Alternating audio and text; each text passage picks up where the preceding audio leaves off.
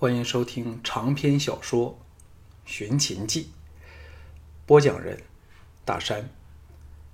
第十二卷，第三章：识破奸谋。众人侧骑往城门驰去时，天际微微亮了起来。项少龙在转上出城的驿道时，忽然勒马叫停。藤毅、京俊、十八铁卫和那个报讯的乌杰和一众精兵团团员慌忙随他停下来。晨早的寒风吹得个人衣衫飘扬，长道上空寂无人，一片肃杀凄凉的气氛。风吹落叶里，驿道旁两排延绵无尽的枫树沙沙作响。项少龙苦笑道。我怎么都要接了嫣然，才可放心离去啊！藤毅一呆，皱眉说：“他在寡妇秦清楚，安全上应该没有问题吧？”项少龙说：“我明白这一点，但心中总像梗着一根刺。哎，对不起。”藤毅和京俊对望一眼，都泛起无奈的表情。回牧场乃是急不容缓的一回事儿怎容得起这时间上的延误呢？那乌杰焦急地说：“相爷，不如另派人去接夫人吧。”项少龙和藤毅交换了个眼色，同时心生寒意，都想起了当日出使魏国、临时改道时吕雄的反应。精兵团的团员都受过训练，受着最严格的。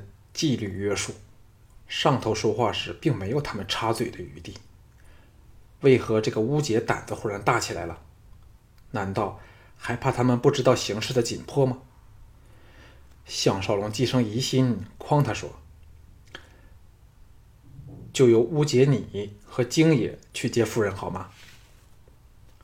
乌杰愕然道：“这怎么成嘞？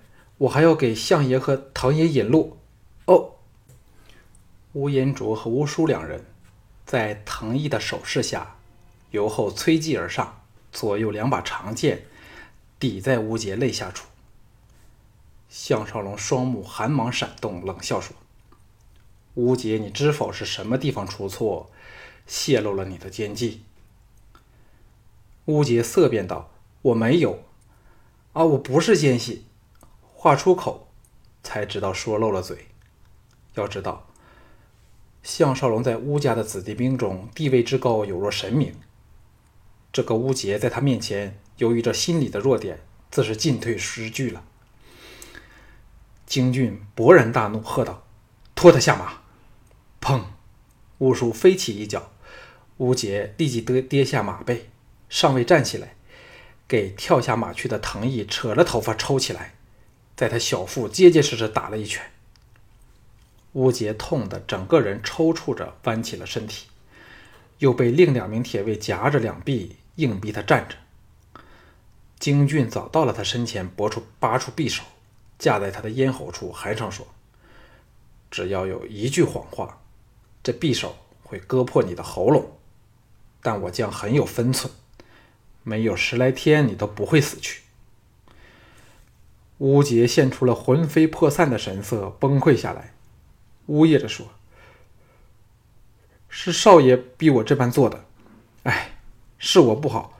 当他的侍从时欠了他很多钱。个人心中恍然，暗呼幸运。若不是项少龙忽然要去接季嫣然一起离城，金汤真是死了都不知是怎么回事。这条毒计都不可谓不绝了。项少龙心中燃起希望。”沉声道：“大老爷是否真的死了？”乌杰摇头说：“那只是骗你的，牧场什么事儿都没有发生。少爷要对付的只是你们三位大爷，否则我怎也不肯做。”呀，腰肋处中了乌叔重重的一个膝撞。项少龙心情转佳，道：“这家伙就交给二哥问话，我和小俊到秦府去。”接了嫣然后再做打算好了。约了会面的地点后，与京俊侧计往秦青的府邸驰去。这时才有机会抹去了一额的冷汗。往秦府去时，项少龙有着在世为人的感觉。假如吕不韦所有这些阴谋奸计均是出于吕不韦府内那个叫孟孟傲的脑袋，那这个人实在是他所遇到过的人中智计最高的人，且最擅长以有心算无心的手段。此计真若成功，项少龙只能比庄襄王多活两天。这是条连环紧扣的毒计。首先，吕不韦见在红松林害不死他项少龙，转而向乌廷威这一向沉迷酒色的人下手，有嫪毐通过一个青楼名妓加上相府的威势，再利用他愤恨不满项少龙的心态把他笼络过去。当乌廷威以邀功的心态把乌族准备撤走的事泄露了给吕不韦后，这个大奸人遂立下决心要把项少龙除去。毒杀庄襄王一事可能是他早定下来的计划，唯一的条件是要等待自己站站稳阵脚后才付诸执行。于是吕不韦借宴会之名把他引来咸阳。庄襄王横死后，诈他出城，在路上置他于死地。即此新旧国君交替的时刻，秦国上下因庄襄王之死乱作一团。兼之，他项少龙又是仇家遍及六国的人。谁会有闲情理会并追究这件事呢？这个谎称乌应元去世，牧场形势大乱，斗争一触即发的奸谋，并非全无破绽。项少龙和藤毅便从乌杰的话中觉得陶方厉害的异乎寻常。可是庄襄王刚被害死了，成了惊弓之鸟的他们，对吕不韦多害死个乌应元，绝不会感到奇怪。而事实上，乌廷威虽然不孝，但针对的只是项少龙，并非丧尽天良至杀父的程度。可是，加上有形迹可疑的人，似是要到乌府偷袭，使他们根本无暇多想，只好匆匆赶返牧场。这样就正好掉进了吕不韦精心设置下的陷阱里了。若非项少龙放心不下，让季嫣然独自留在咸阳。真是死了都不知道是怎么一回事儿啊！项少龙长长的吁出一口气，振起雄心，加鞭驱马，和京俊奔过清晨的咸阳大道，朝在望的秦青府奔去。秦青一身素白的校服，在主厅接见两人，不施脂粉的颜容，更是清丽秀逸之气破人而来。叫人不敢正视，又忍不住想饱餐秀色。京俊看呆了眼，连侍女奉上的香茗都捧在手上，忘了去喝上两口。秦青神态平静地说：“向太傅这么早大驾光临，是否有什么急事儿呢？”项少龙听出他不悦之意，歉然说：“也不是什么要紧的事儿。”只是想把嫣然接回牧场罢了。话完后，自己都觉得理由牵强。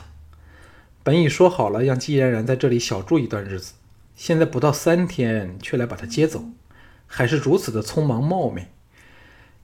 选的是人家尚未起床的时间，实在是与理不合。秦青先吩咐下人去通知季嫣然，然后蹙起秀长的黛眉，沉吟起来。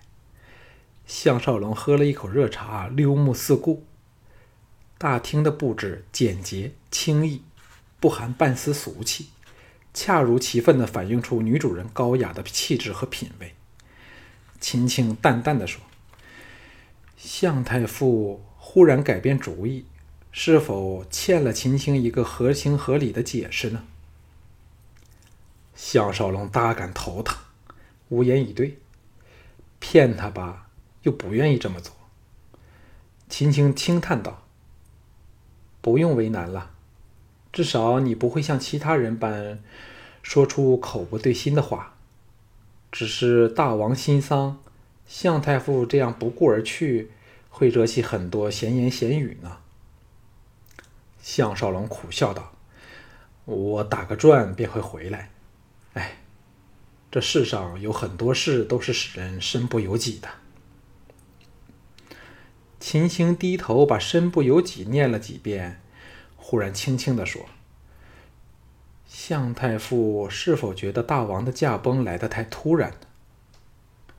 项少龙心中一凛，知道他对庄襄王之死起了疑心，暗想：绝不可坚定他这个想法，否则他迟早会被吕不韦害死。忙道：“对这事儿，御医会更清楚。”秦青蓦地扬起俏脸，美目深注地凝望着他，冷冷地说：“秦青只想知道太傅的想法。”项少龙还是首次与这绝代美女毫无避忌的直接对望，强忍着避开目光那种心中有鬼的自然反应，叹道：“我的脑袋乱成一团，根本没有想过这方面的问题。”秦青的目光紧攫着他，仍是以那种冰冷的语调说：“那向太傅究竟在大王耳旁说了句什么话，使大王听完之后可放心的瞑目辞世呢？”当时只有郑太子一人听到，但他却不肯告诉我和吉后。项少龙立时手足冰冷，知道自己犯了一个致命的错误。说那句话本身并没有错，问题是事后他并没有和小盘对口供。假如被人问起时，他和小盘分别说出不同的搪塞之词，便会揭露出在他们两人里至少有一个人在说谎。当时他只顾及着吕不韦，所以背着他来说，却忘了在榻子另一边的朱姬、秀丽夫人和一众嫔宫嫔妃嫔宫娥。这事最终可能会传入吕不韦耳内去，幸好被秦青提醒，这事儿或可透过吕思做出补救。秦青见他脸色数变，正要追问时，季嫣然来了。项少龙忙站起身来，叹了一口气道：“秦太傅一向生活安宁，与世无争，项某实不愿看到太傅受俗世事物的。”沾染，领着季嫣然告辞离去。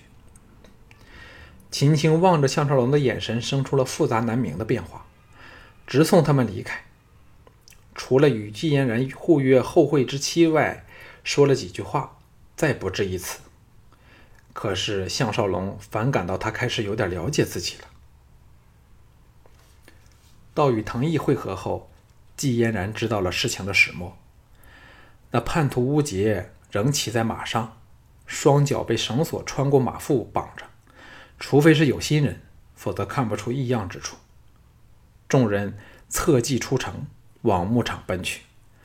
到了一处密林内，才停了下来。京俊把乌杰绑在一棵树上，派出十八铁卫布防把风。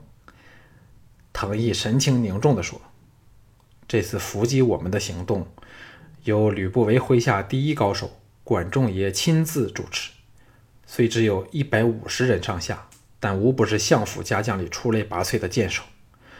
涂管家竟对此一无所知，可见相府的实权已逐渐转移到以莫傲和管仲爷这一文一武的两个人手上去。项少龙道：“他们准备在什么地方偷袭我们呢？”藤毅指着不远处的梅花峡道：“选的当然是无处可逃的绝地。凭我们现在的实力，与他们硬碰，无疑是以卵击石。最头痛是吕不韦已由乌杰口中探知了我们的情况。”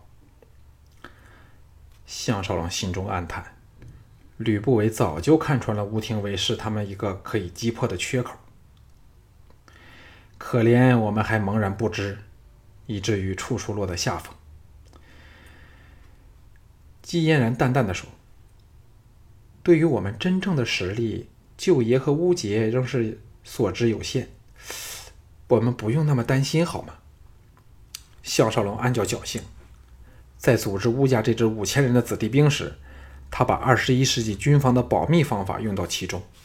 除了他们这几个最高的领领领领路人外，子弟兵只是听命行事，对人数、实力、装备、武器的情况，知道的只是自己置身处的冰山一角，且为了掩人耳目，乌家子弟兵平时都严禁谈论有关训练方面的任何事情，所以，纵使像乌杰这种核心分子，所知仍属有限。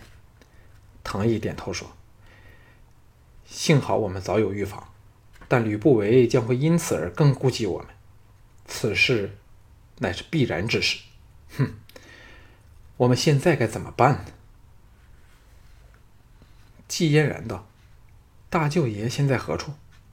唐毅答说：“当然是回到了牧场去，等候好消息，也使人不会怀疑他。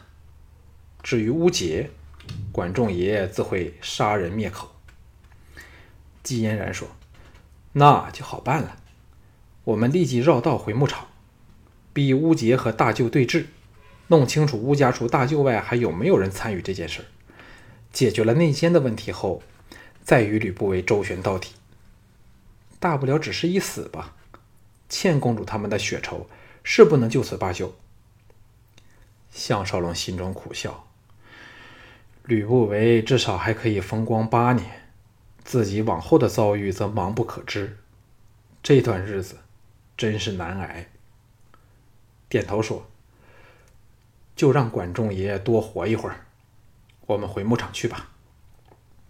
一直没做声的京俊发出暗号，召回了十八铁卫，压着乌杰，由密林绕往左方的山路往牧场驰去。由于路途绕远了，到晚上时离牧场仍有二十多里的路程。众人待要扎营时，项少龙说：“且慢。”狐仙既说管仲爷如此的智勇兼备，我们出城的时间又延误了整个时辰，他不会不生疑心。只要派出探子，不难发觉我们已经改道而行，小心驶得万年船。我们就算高估了他，总比吃亏好多了。京俊兴奋地说：“若他摸黑来袭，定要叫他栽个大跟头。”项少龙微笑道。我正有此意。营地扎在一条小河之旁，五个营帐围着中间，燃烧着暗弱的篝火，四周用树干和草叶扎了十多个假人，扮作守夜的，似模似样。他们则藏身在五百步外一座小丘的密林里，弓矢都准备在手，好给来犯者一点教训。岂知，只等到残月升上中天，仍是毫无动静。他们昨夜已没有合过眼，今天又赶了整日的路，连项少龙和金藤毅这么强壮的人都支撑不来，凭打呵欠。季嫣然道：“不如我们分批睡觉，否则人都要累死了。”项少龙醒来时，发觉季嫣然仍在怀内酣然沉睡。晨光微熹中，雀鸟鸣叫，充满了初春的气象。他感到心中一片宁洽，细审着季嫣然有若灵山秀岭的轮廓。在这个空气清新、远离咸阳的山头，阳光由地平处透临洒在季嫣然动人的身体上，使他这几天来一直紧绷着的神经和情绪上的沉重负担暂且解放出来。灵台一片澄明空澈，全无半丝杂念。就像立地成佛的顿悟般，他猛然醒觉到，与吕不韦交手至今，一直处在下风的原因，故因为吕不韦已有心算无心。更主要的是，他有着在未来八年间绝奈何不了他的宿命感觉。若他仍是如此被动，始终会饮恨收场。他或不能在这八年内干掉吕不韦，但历史正指出。吕不韦也奈何不了小盘、李斯、王翦等人。换言之，他怎也不会连累了这三个人。既是如此，何不尽量借助他们的力量与吕不韦大干一场呢？再没有任何顾忌。庄襄王的遇害说明了没有人能改变命运。就算他项少龙完蛋了，小盘到二十一岁登基后，当会为他讨回公道。想到这里，整个人轻松起来。藤毅的声音在后方响起道：“三弟醒来了。”项少龙试着把季嫣然移开，这美女娇吟一声，醒转过来，不好意思的由项少龙的怀里爬了起来，坐在一旁睡眼惺忪的说：“管仲爷没有来吗？”他那慵懒的动人姿态，看得两个男人同时发怔。季嫣然横了他们一眼，微沉道：“我要到小河去梳洗了。”正要举步，项少龙喝止了他，说：“说不定管仲爷高明之看穿了这是个陷阱，兼之营地设在河旁，易于逃走。假如我是他，说不定会绕往前方设伏。”又或仍守在营地旁等候天明，嫣然这么贸然前去，正好落进敌人的圈套里。藤毅来到他身旁，打量了他两眼，哑然道：“三弟想整个人焕然不同了。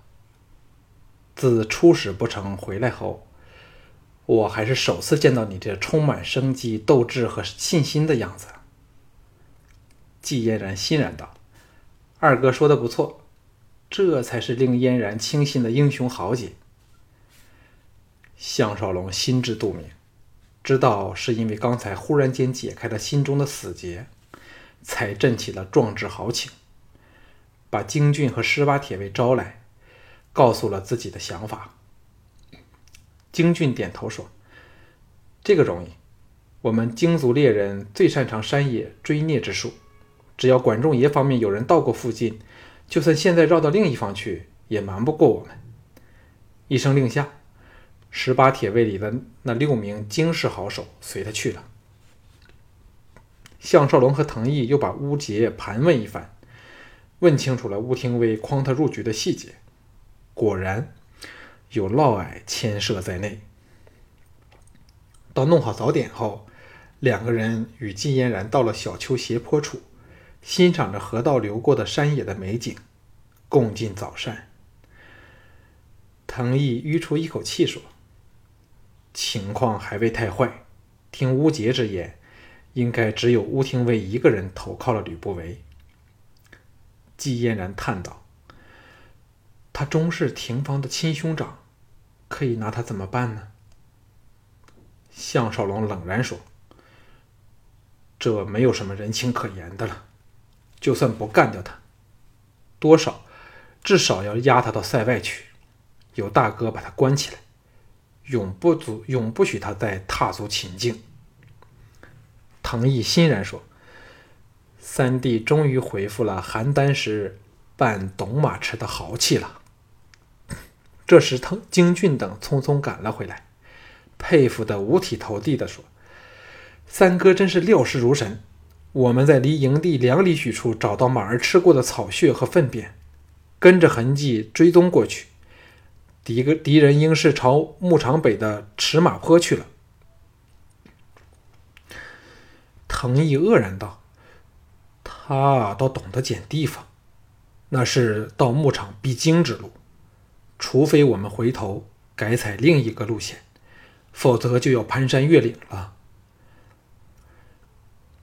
项少龙凝望着下方的小河，断然说：“他应该留下了监视我们的人，在这等荒野中，他做什么都不不必有任何顾忌，或者只是他留下的人有足够的力量对付我们了。”季嫣然道：“这管仲爷既是如此高明，当会如项郎所说的留有杀招，不怕我们掉头溜走。”京俊又表现出他天不怕地不怕、初生牛犊的性格，愤然道：“若我们分作两组，意图前若他们分作两组，意图前后夹击我们，那我们就可将计就计，把他们分别击破了。”唐毅说：“你真是少不更事，只懂得好好勇斗狠。